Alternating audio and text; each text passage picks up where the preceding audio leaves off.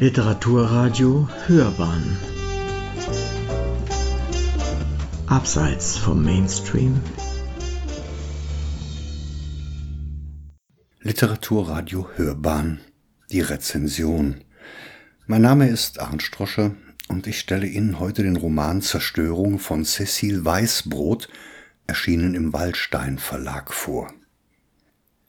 Werfen wir heute einen aufmerksamen Blick auf unser Land, dann fragt man sich, ob unsere Gesellschaft mit ihrem Wertevorrat langsam zersetzt wird. Man stellt sich die Frage, wie Deutschland aussehen würde, wenn Menschen an die Macht kämen, deren Ansichten nichts mit unserem demokratischen Grundverständnis zu tun haben. Es wird zum Horrorszenario weltoffener Menschen, akzeptieren zu müssen, dass eine Haltung um sich greift, die an die braune Ideologie der Nazis von einst erinnert. Beschneidung von Kultur, Ausgrenzung von Minderheiten, Einschränkung der Pressefreiheit und eine Abkehr von der historisch verankerten Verantwortungskultur gegenüber den Opfern des Nationalsozialismus gelten schon jetzt als erklärte Ziele einer Partei, die sich als einzige Alternative für unser Land präsentiert und Menschen im Schleppnetz fängt. Was, wenn sie an die Macht kämen? Was, wenn wir den Moment verpassen würden, noch aktiver gegen das Alternativlose in ihren Ansichten vorzugehen? Was, wenn wir in einigen Jahren mit verwunderten Augen auf ein Land blicken, das auf der Strecke der Geschichte den Rückwärtsgang eingelegt hat?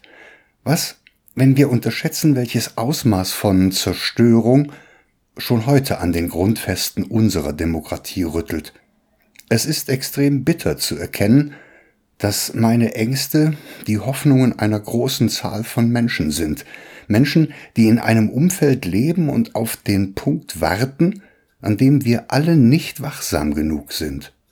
Was ist, wenn man einen Roman liest, dem ein solches Szenario zugrunde liegt? Ein Roman, der aus der nahen Zukunft zu seinen Lesern spricht, aus einer Zeit nach der Zerstörung einer Demokratie.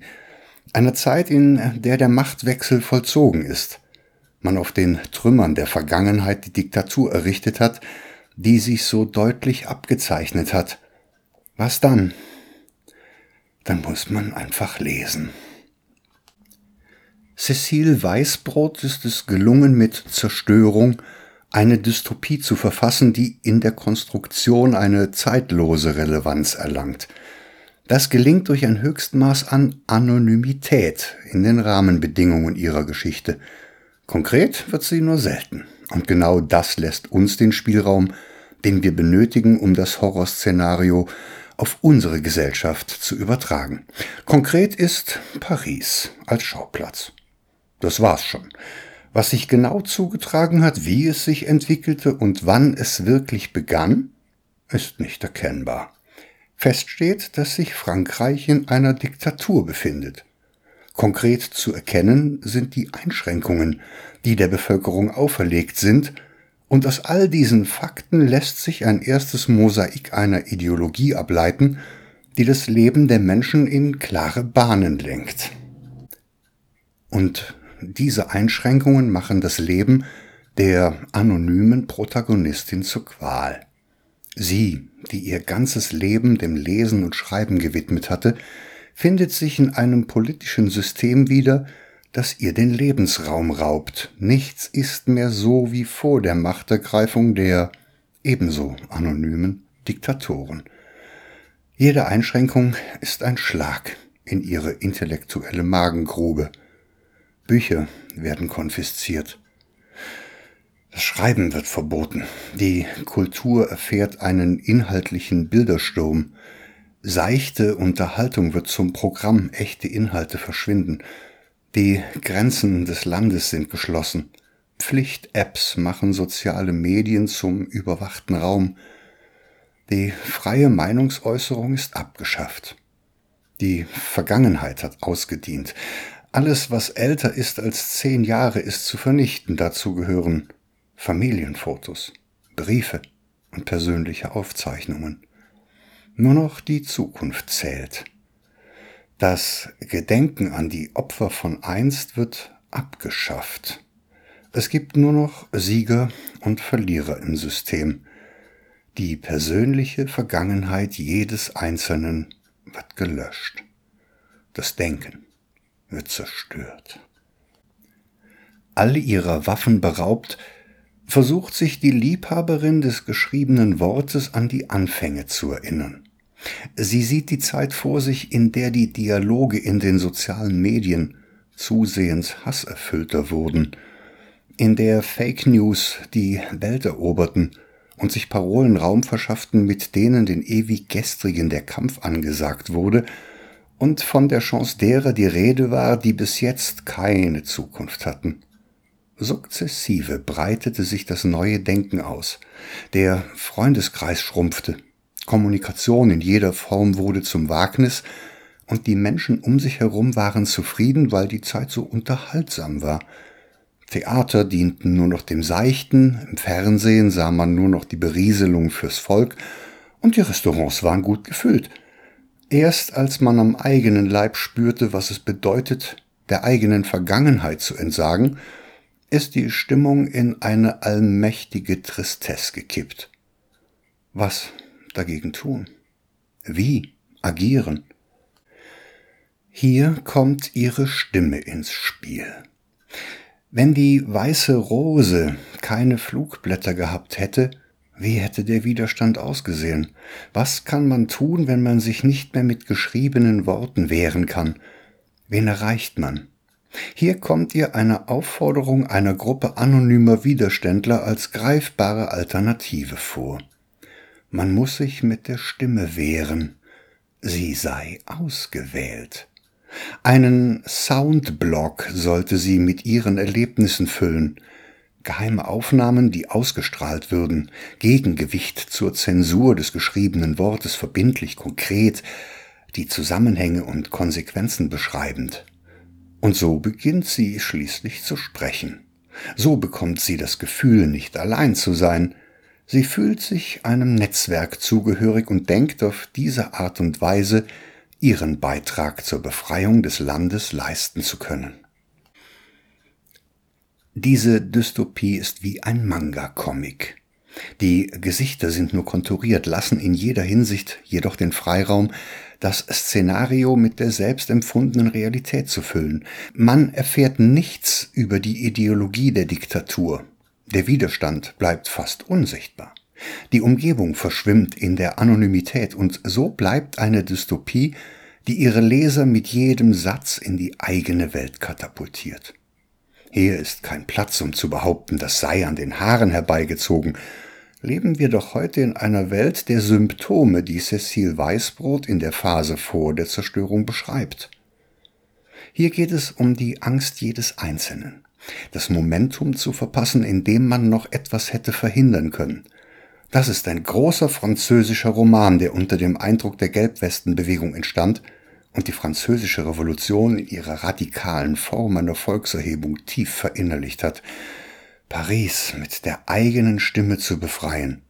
Was für eine Idee. Was für eine Motivation. Dieser Roman steht für begeistertes und erschrockenes Lesen. In der Anonymität der Rahmenbedingungen liegt seine Stärke. Niemand wird dieses Buch lesen und dann einer Diskussion auf Facebook zu Umweltthemen, Rechtsradikalismus, der Leugnung des Holocaust oder Corona-Disputen folgen ohne an Cecil Weißbrot zu denken. Im Hier und Jetzt fühlen wir die zerstörerischen Tendenzen ihres Romans. Wir werden im tiefsten Inneren an den Wurzeln unserer Wertevorstellungen gepackt. Wir schauen uns unsere kleine Welt an und hinterfragen, was sie ohne Erinnerung wert wäre. Was sie uns noch bedeuten würde, wenn alles, was älter als zehn Jahre ist, nicht mehr greifbar wäre – Selten hat ein Roman eine solche Aktualität durch die Auslassung konkreter und kritisierbarer Fakten erreicht. Zerstörung ist ein Weckruf, der lange nachhalt. Genau diese Stärken wurden dem Buch im literarischen Quartett angekreidet. Es sei so wahnsinnig unkonkret, seltsam unpolitisch und nur als Angstpsychose zu verstehen.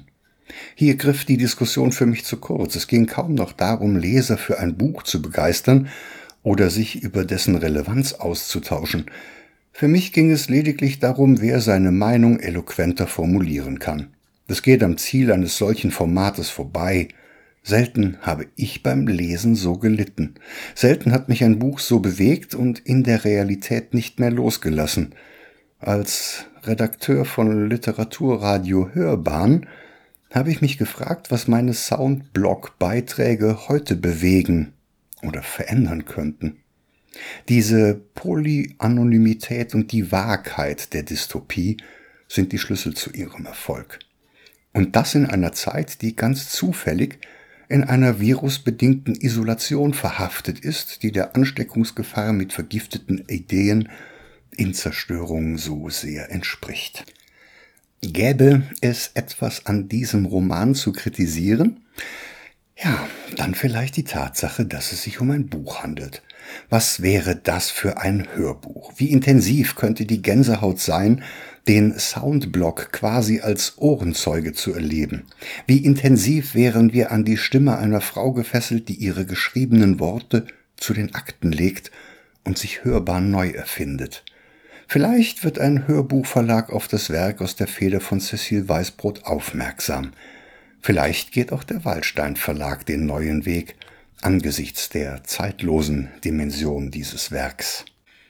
Dieses Logbuch in Tönen wäre ein herausragender moralischer Kompass für all jene, die einen Leitfaden für Widerstand in einer Diktatur suchen. Die Autorin hat für diese Form des Widerstands die Metapher eines Leuchtturms treffend verwendet. Das Lichtsignal bestreicht das ganze Land. Nicht alles wird erhellt, aber es kommt und geht regelmäßig. Es zeigt Gefahrenzonen auf und verhindert Tragödien. Ein einzelner Leuchtturm reicht nicht aus. Sie sind Teil einer Gruppe. Für Cecile Weißbrot befindet sich der bedeutendste Leuchtturm inmitten von Paris. Ich sah das Lichtsignal von der Spitze des Eiffelturms. Oh ja, ich glaube an seine Macht. Das war die kleine literarische Sternwart Astrolibrium mit einer Buchvorstellung zu Zerstörung von Cecile Weißbrot, erschienen im Waldstein Verlag. Folgen Sie dem Link unter dem Podcast zu meiner Rezension und hören und lesen Sie gut. Ob Soundblogs oder Literaturblogs. Passen Sie auf sich auf.